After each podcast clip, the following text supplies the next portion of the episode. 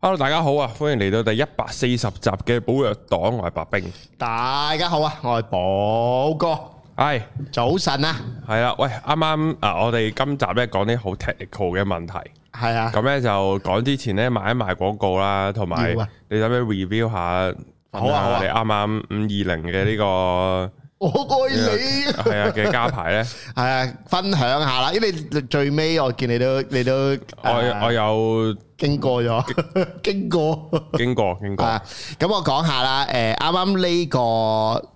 呢、個呢一次嘅加排 workshop 咧，我覺得哇好好喎、嗯，即係誒、可能參加者也好，或者我個狀態提升咗 whatever 啦，嗯，咁啊，所以其實誒呢度特別多謝參加嘅人嘅信任啦，咁都誒、去。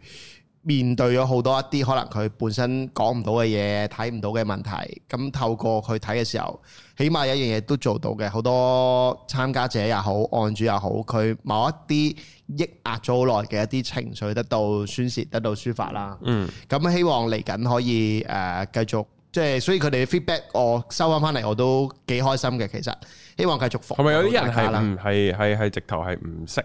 係啊，你啊，唔識我啊？有有三位朋友係唔知我係乜水嘅，其實。係係純粹睇到個廣告，我覺得呢條友幾好 feel 喎， 咁佢就報。你個廣告係落邊個啊？你記得佢？誒坐咗喺度，即係誒誒， sharing 嚟嘅片嚟嘅，唔係係嗰個 pose 啊，即係呢個咯，誒即係誒話呢個加排工作坊哦幾號幾日嗰個咯，就咁一就個咁簡單嘅咋，啫係喎。啊，跟住有少少有少少分享喺後邊係咯。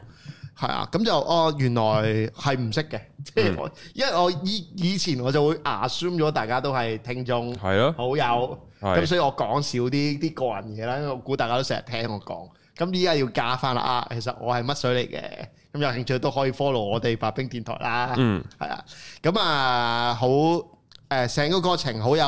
好好有愛， 即係因為其實加排變都係講愛嘅流動啦，有啲嘢我哋卡住咗，喐唔到啦。咁啊睇到啦，有機會咧再去喐翻，咁啊，所以個過程誒、我覺得都幾開心愉快。中中途會有啲 take intense 啦某啲位，咁但係。誒、整體嚟講，大家都有嘢得着，有嘢攞得走嘅。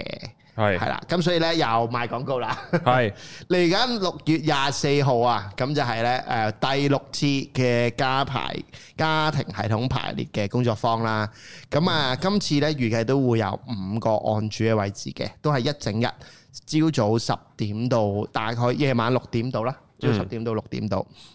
咁所以如果誒、呃想報名嘅，就聯絡我啦。咁或者如果你想啊，你唔想做案主嘅，你淨係想參加嘅啫，即係想睇下體驗下咩加牌啫。咁都歡迎報名嘅，就嗯係咁啦係啊！嗰日我咧聽咗一陣，嚇有個都覺得係幾深刻嘅。嚇咁咧就係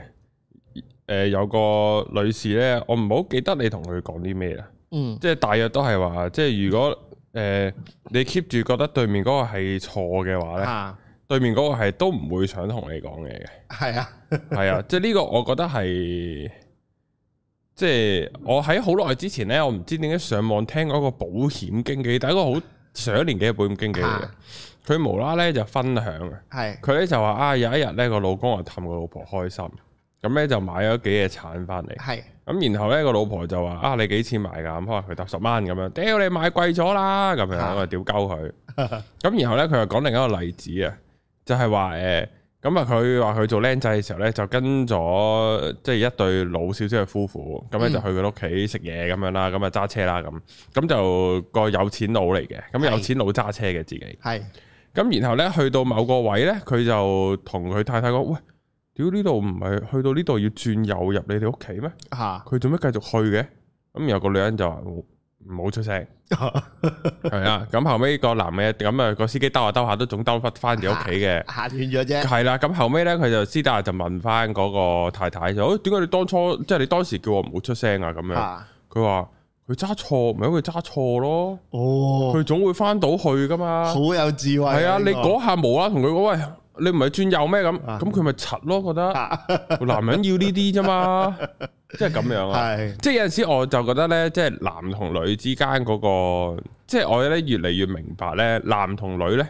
係兩種生物嚟嘅。嚇咁啱大家都識得同一種語言嘅啫，其實唔都識廣東話，咁啱識廣東話嘅啫。你以為你哋兩個係傾緊偈，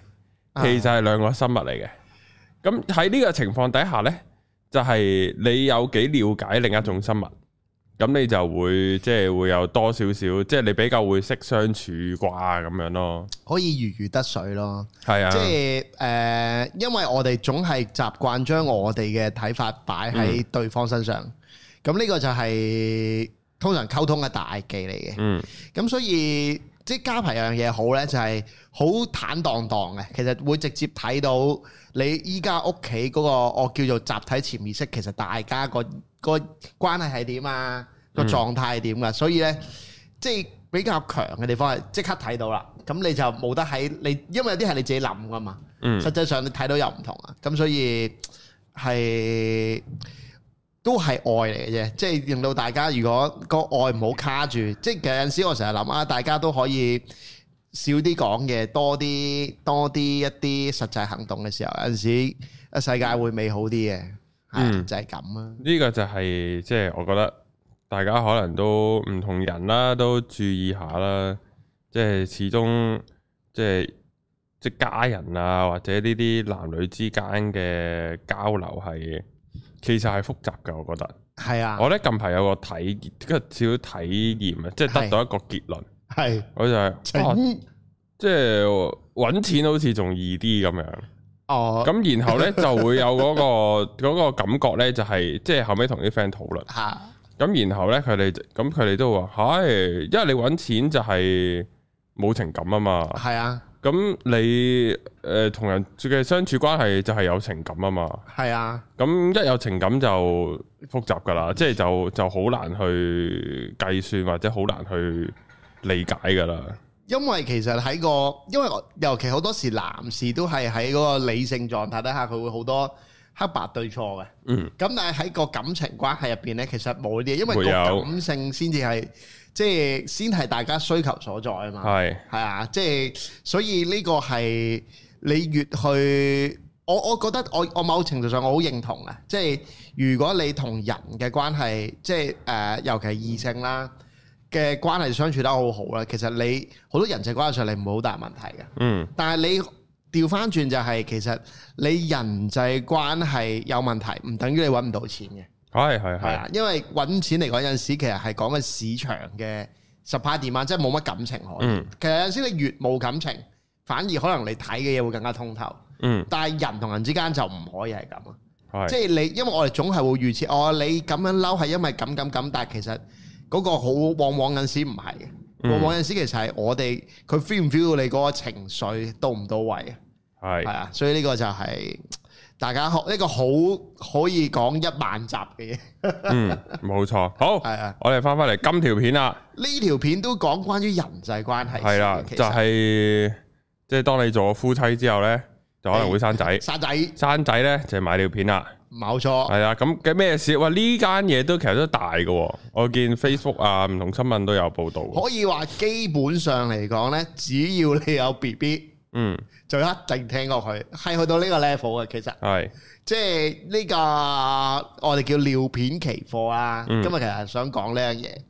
就係、其實因為佢係好出名嘅，即係喺 B B 喺父母界嚟講，就係佢嘅尿片係平到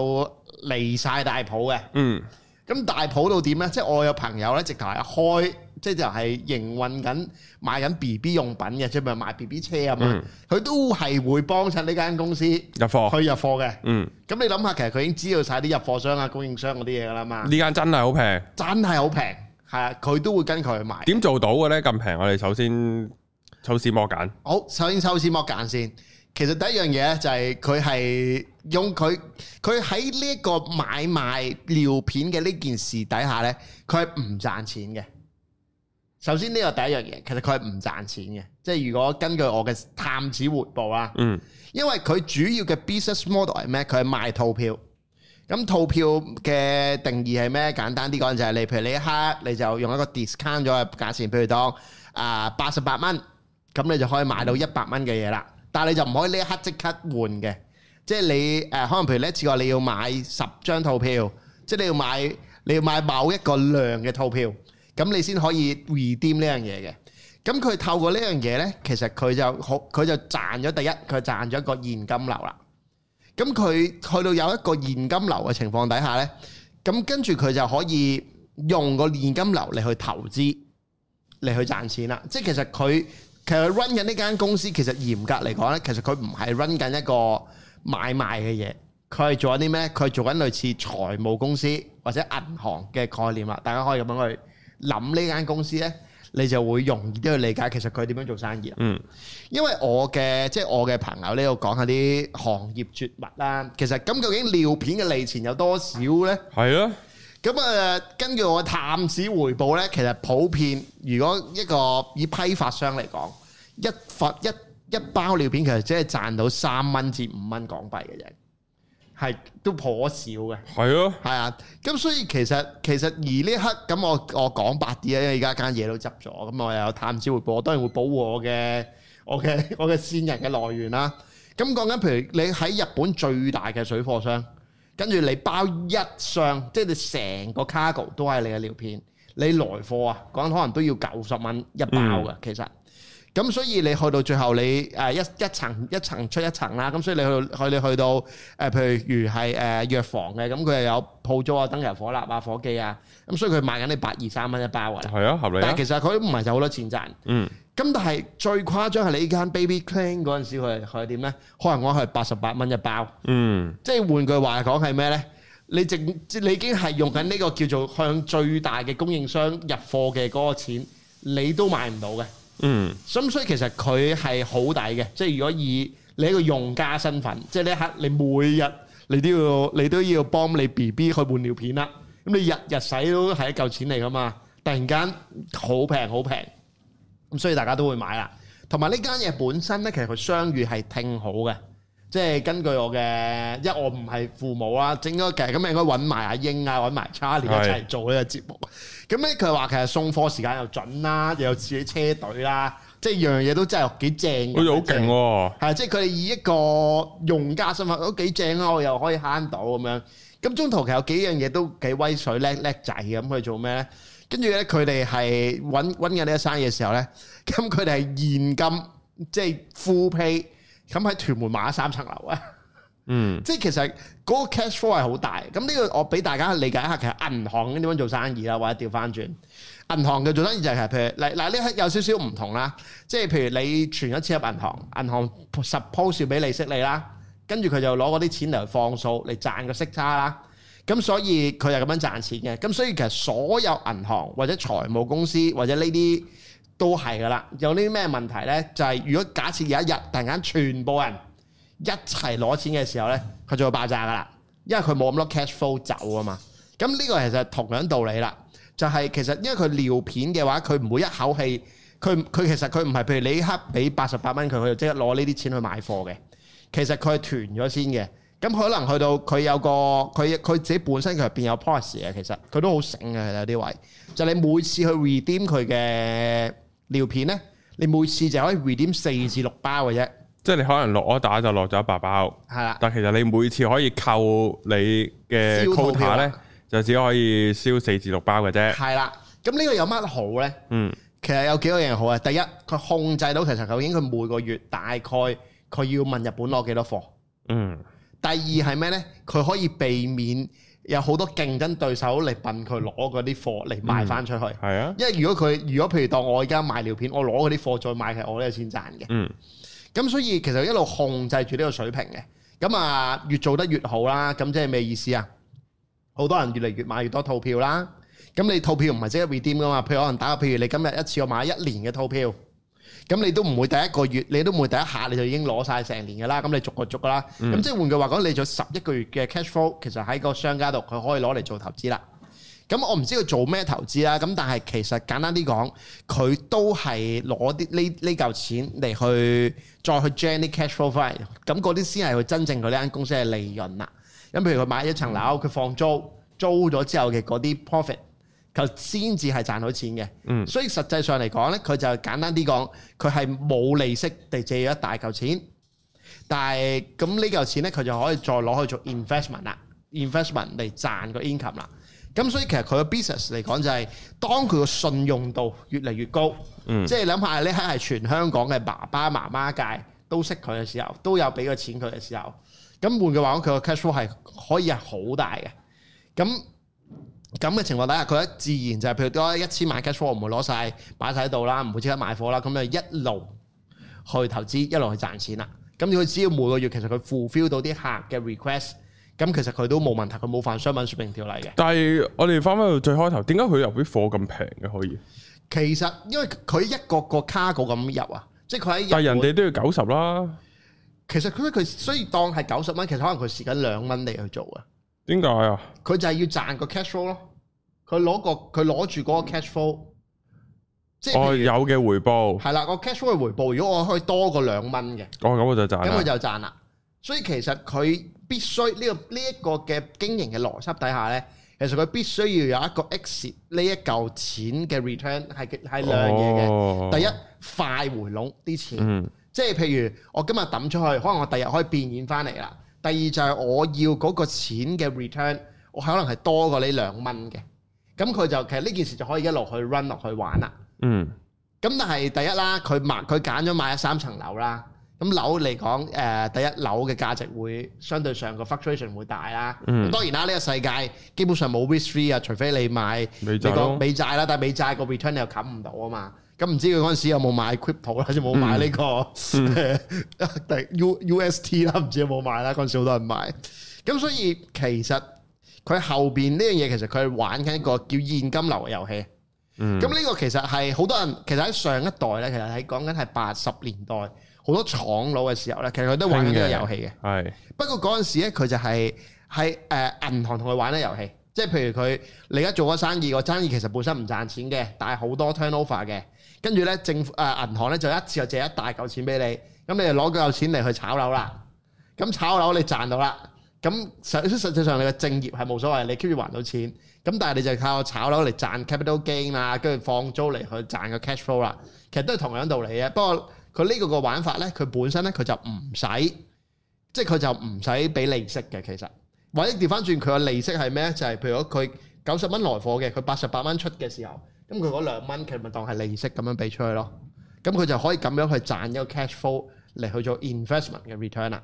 所以呢個係如果我哋去拆解本身呢間公司，其實佢個經營嘅模式喺邊度咧？係做緊呢樣嘢嘅。咁但係今日就佢俾人拉咗啦，咁當然就係出咗事啦，係啊啦。嗯咁出咗咩事搞到咁呢？其實就係、即係攞翻黃子華呢陣時，我哋有 cut 咧，就攞翻黃子華哦嗰，段啦做人冇公 關，就 服屎屎都都冇冇得得食食啊！啊！咁啊呢件事賴嘢嘅，咁咁啊詳情係點呢？其實就係出咗一件事，就係令到引起我哋叫炎上啊，即係如果嗯用日本嚟講， Roast 惹起公憤啊！發生咩事呢？咁其實一路佢嘅套票咧都係八十零蚊一包嘅，咁啊好地地啦，正正常常啦。咁啊話説咧，上年有一段時間咪美元好強，跟住 yen 平喺度撲街嘅，五五幾好似都試過，唔係好記得啦。嗯，咁嗰陣時咧就出現咗一個一個 strategy，我唔知佢，我唔知佢點解定呢個 strategy 啊，有好多原因。即係有啲人就覺得佢好心，有啲人就覺得可能佢 cash flow 唔夠，想攞多啲錢 whatever 啦，唔理啦。結果嚟講係咩？嗰一句減價喎，啲套票減價喎，變咗六十幾蚊可以買一百蚊嘅嘢喎。嗯，咁呢一刻點啊？大家即係如果大家都你跟開呢一間公司買買開嘢嘅，好有信譽嘅，咁係點啊？我梗已係九衝啦，係嘛？係一夜九有衝小朋友唔用我用，我自己都要揦尿片啊！係咁嘅時候求求衝咗啦。咁但係好景不常，大概過咗幾個月之後咧，唔知係咪佢計錯數定唔知點樣樣啦。跟住佢應該發現撲街蝕好撚多錢喎。咁嗰刻咧，佢就做咗一個動作，就真係玩完啦。佢就加價，咁但係加價唔係加後邊嘅價，而係譬如你呢刻你買咗六十幾蚊嘅嗰啲，依家我要你全部加翻廿蚊差價。嗯，咁嗰刻呢，就真係嫌上啦，因為全部人覺得屌你啊！我本身六十幾蚊嘅嘢，你突然間加價加價，跟住咁嗰刻呢，加都不特止啦。咁嗰刻其實個信任已經有少少裂痕啦。即係本身其實你呢呢個係關於，因為其實所有嘅商業行為係關於信用。個信用就係、今日我六十蚊嘅，我就算你殺咗我頭我都俾六十蚊嘅。咁你你會知道嗰個就係個信任嘅問題啊嘛。佢咁樣加價已經出現咗個問題啦，就係、break 咗大家啲老客戶啊或者新客戶嘅信任啦。第二係咩呢？佢嘅 PR 出事啦，佢呢喺個 Facebook 嘅回應呢，好撚串，嗯，即係嗰啲叫咩啊？即係馬啊定我講咩馬撚串個馬 撚撚，串馬係啊，好 old school 啊呢句。係咁咧就話誒、你試下喺街度揾下邊個仲買得平過我，就算加咗價我都係最撚平嘅，嗯即係類似咁樣樣。即係我而家基本上已經冇賺錢咁樣去做噶啦，屌你老母，你仲想我點啊？即係類似係咁樣樣啦。即係佢話你唔中意咪 quit 咯，唔好睇 YouTube 咯，即係類似係咁啦。係咁跟住呢，就再爆炸啦！你知大家其實本身就係所講啦，頭先我哋講，本身你做生意冇乜情緒係 O K 嘅，但係當個情緒 step in 咗啦，即係佢覺得我明明都已經係賣咁平，屌你老味，你仲你仲你仲咩喎？咁喺消費者角度就本身你係六十蚊，屌你老母，而家無端加價喎。嗯嚇，咁即係違反咗我哋講嘅 contract 啦、agreement 啦，咁就嫌上啦。咁跟住後尾，其實好快應該知出事啦，出事啦，就係咩？誒、好應該幾日之後就已經係轉晒口風，即係類似契弟嗰啲噶啦，即係啊啊 sorry 啦，我們真的錯了啦，即係類似嗰啲啦。咁但係即係有陣時 damage 出出出現咗就出現咗啦。咁應該跟住之後咧，就陸續出現好多新聞係咩咧？誒、譬如本身話訂咗六包六包片，就係嚟咗兩包啊！即係誒、送貨唔唔誒開始唔唔唔唔準時啊，或者落咗貨又冇人應機啊，咁嘅情況咧就撲街啦！嗯因為呢啲咧係會出現人踩人效應嘅。係，哦佢收皮啦，原來呢間嘢要仆街，恐我而慌啊家啦囤，咗三萬尿片啦， 我仲唔走點算啊？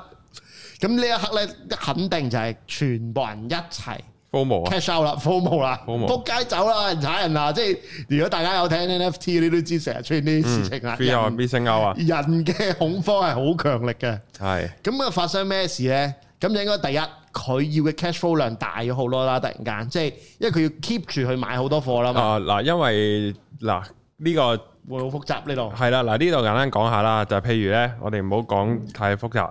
總之就係佢而家本身呢，就係收咗一百蚊，係就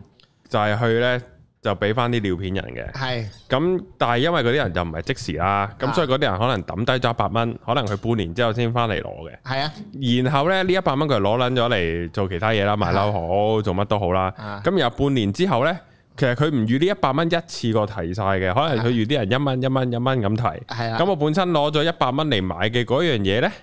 其實誒佢嘅利息又好，或者我正常如果繼續有人投錢入嚟嘅話呢，正常嘅 cash flow 呢係完冇問全題啊應付得到嘅。有新錢冚係翻啊，啊嘛，咁但係而家呢，因為成成個 pool 係一百蚊，係然後可能佢每一次只係需要預一蚊、兩蚊、一蚊、兩蚊咁樣使嘅啫。係但係而家因為呢出現咗呢個恐慌，呢一百蚊呢，好冇啊，起碼有八十蚊同時話我要貨。係即係我我都唔好話退錢啦，我我要貨。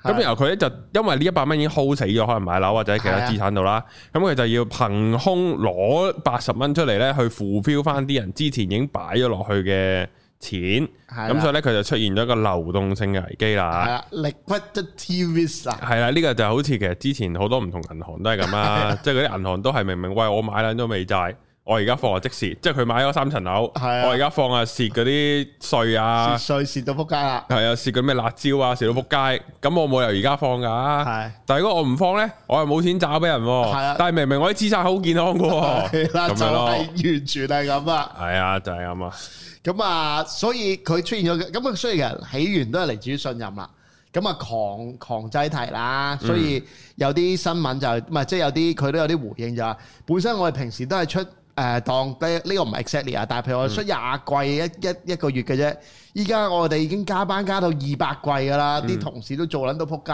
㗎啦。咁、嗯但係嗰刻你係一個消費者嘅時候，哦我你就鳩你 啦，關我撚事啊！係啊即係就係咁啦。你賺錢嗰陣時唔諗下我。冇錯啦。係啊，咁就跟住越越碌越大啦，咁應該就越嚟。咁同時間最大鑊係咩呢？佢商譽有問題啦嘛，咁冇人再入新錢落去啦，即係咁你嘅資金鏈就再斷多截啦。咁就開始人踩人嘅效應啦。咁我唔知佢係買一層買未買到層樓定係點啦。嗯，即係總之到最後應該就應該咁再嚴上嘅情況底下，有人俾咗錢收唔到貨啦，咁點啊？咁啊報舊啊嘛，梗係報警啦，係係嘛報警啦，報海關啦。咁到最後好似係有二百幾人落咗案㗎，嗯因為佢哋都 form 咗個苦主群，係係啦。咁啊，最後就爆咁樣大炸爆炸燒死咗啦。其實佢呢個事件咧，如果就咁即係叫做從旁咁樣去睇嘅話咧，佢有幾樣嘢啦。一咧就係佢無啦啦平撚咗啦，係啊，咁我唔知佢做好心定係乜鬼，定係想要多啲 cash 想 flow 攞啲啦 cash。flow 啦，係啦，咁就從商做好心做到咁就有啲奇怪，如果佢真係咁嘅話，就多咗咯個好啊心，因為佢已經去到自己會蝕錢同埋誒未必 bear 得到啦嘛。係咁，但但係當然另一個令到 bear 唔到嘅原因就係佢就係啲 yen 貴翻，係啊，係啦，咁所以搞到佢要由六十幾蚊加翻上八十係。啊，呢一口啊應該係，係啦，呢、個就係另一個問題啦，我覺係得啊即係佢唔知佢面對咗一個匯率嘅風險。嚇然後佢就我我當佢做好心先啦，即係我我我唔亂咁去費 judge 事人哋亂估人啊啦，係啊啦，我當佢做好心先啦。咁但係佢就無視咗嗰個匯率嘅風險，嚇搞到佢就加唔到貨啦。第二就係佢亦都唔知道佢期貨呢個玩法嘅風險啊。係啊，佢即冇係 hit 國泰都係咁死啫嘛，係國啊泰都係揸撚住啲油價，屌你屌你有冇含撚之 後。至個 試一半， 系啊，喂，我要用噶嘛啲油，係啊即係冇所謂噶，我入多啲，我費事我我啲油個價錢咁 fluctuate 啫嘛，啊點知柒撚咗？ exactly 係啊，即係國泰都會奶嘅嘢，你又唔好覺得你係一間即係 B B 用品店就唔會奶，所以就啊诶、呃但係我唔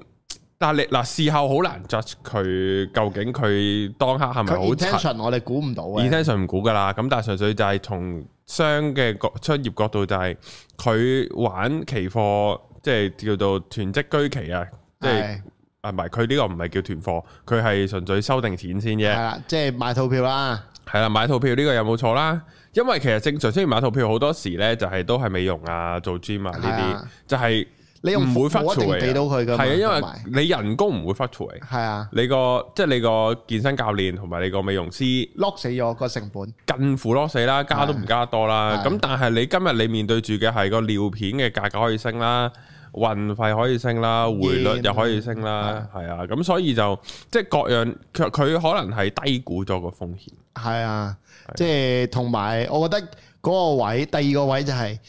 就算你知道你眼前你要蝕㗎啦。你嗰下加咗你前邊嗰啲人嘅嗰個價錢咧，嗯即係本身我已經買咗六十蚊嘅嘢，你突然間你要無端加我八十蚊，呢一下咧嗰、個觀感係好差嘅，嗯即係佢呢個決定加前面嗰啲人，基本上就好似為咗你呢刻要冚呢一個火，你一夜將佢哋拱撚晒落海，嗯咁、所以佢嗰下佢唔硬住頭皮去食嗰個蝕，即係去即係自己去 carry 翻嗰個蝕錢就係、佢將嗰啲信任攞晒嚟去燒呢個位。係啊啦。佢到最後就係因為自己柒咗，然後要加價，係啦，呢下係最撚柒嘅。係啊，加前面㗎，你應該你應該寧願係蝕咗，即係寧寧願自己誒攞攞自己荷包嘅錢，公司又好，你頂咗嗰個蝕，一係就蝕到太誇張，佢屌唔撚住啦，即係兩個可能性啦。嗯，第三個位佢出錯位咩？之後仲要啲 P.R. 差到咁，就真係永不超生啊！嗯，即係其實依家喺個市場上嘅即嘅係我覺得嗰句 P.R. 唔係，即係呢個好兩睇嘅。即係你有陣時可能你見到嗰啲客太撚串咧。忍唔到嘛，就好難忍嘅，即係呢個我係我係深表啊你唔怕嘛？因同情，為你依家你嗰個工作嘅即係叫做咩咧？我冇我冇嘢求你嘛，屌鳩啊你就屌鳩你啦，但係冇包袱，係啦，但係冇噶啦，呢啲任性係好好局限，好有時效性 噶。要付代價咯。係變啊，咗即係即係可能我第時做第二啲生意我都冇得咁樣嘅，即係呢個係可能好特別嘅存在，可以令到我點解佢咁有性格？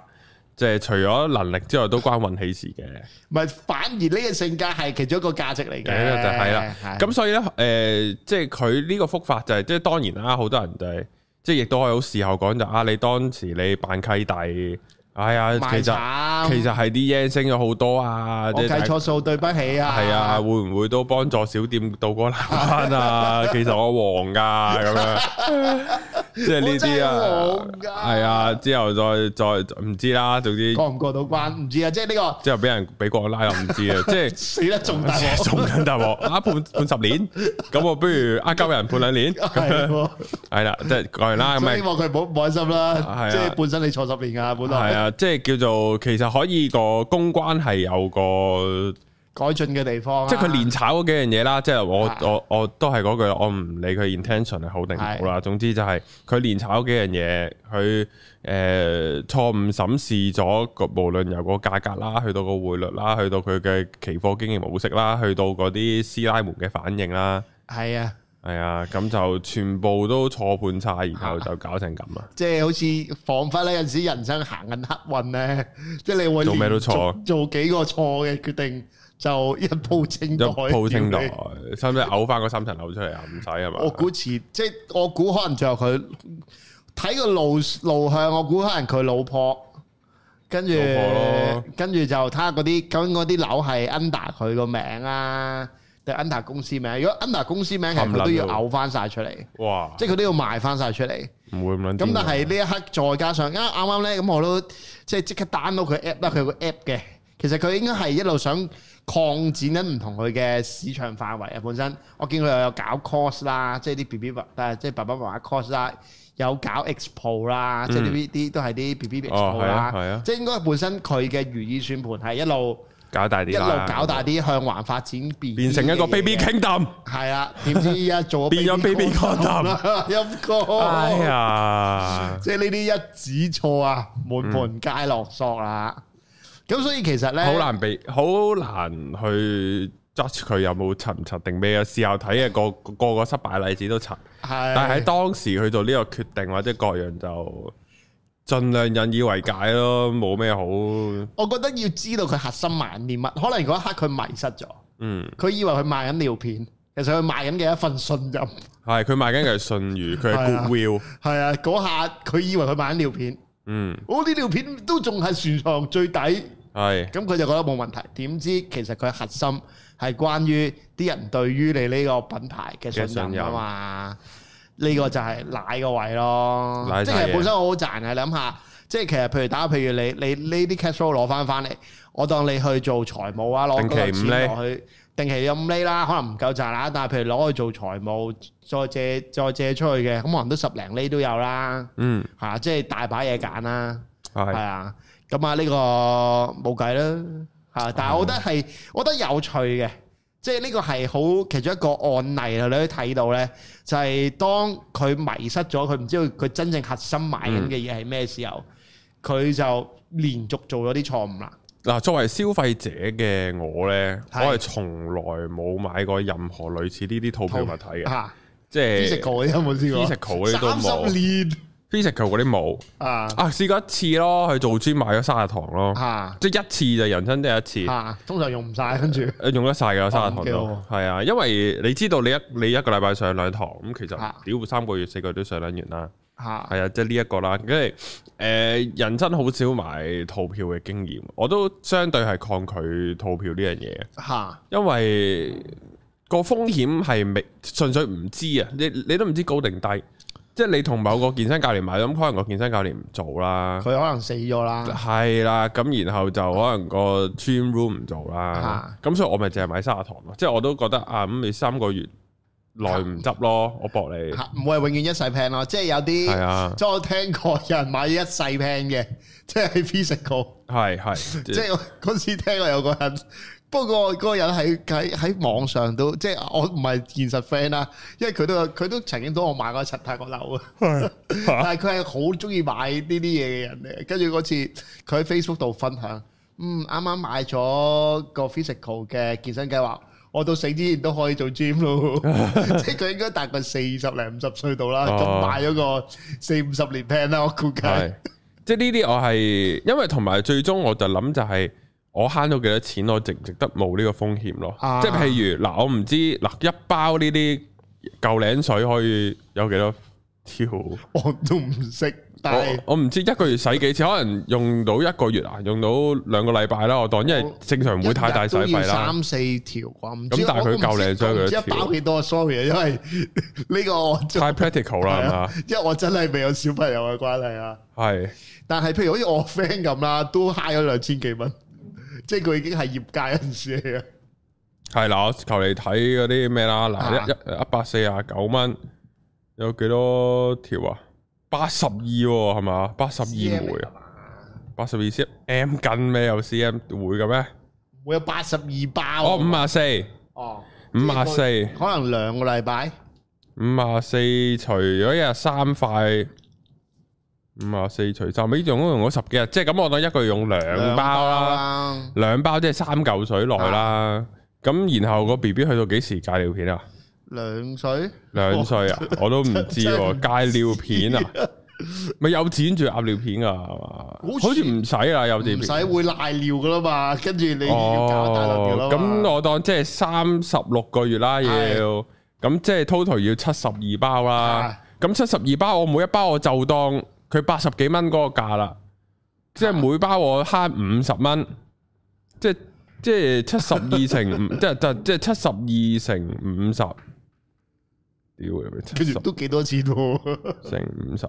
三千六，我係到最終我三年慳咗三千幾蚊嚇，我就唔會，我就唔會剔任何 risk 啊。慳得唔夠多，係啊，屌你即係你話加多嗱，可能我計錯數，即係咁多位父母，你原諒冇屌我，冇屌，唔好屌我，我我鳩計不嘅禮，物集，你睇住我係鳩計嘅，貴先，係啦，即係我假設一個月用兩包